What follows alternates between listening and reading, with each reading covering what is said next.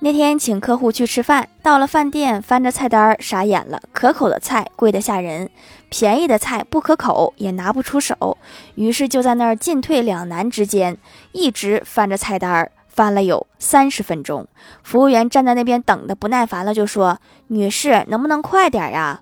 我啪的合上菜单，对身边的客人说：“这家店服务态度不行，咱们换一家吧。”怎么样？让我找到破绽了吧？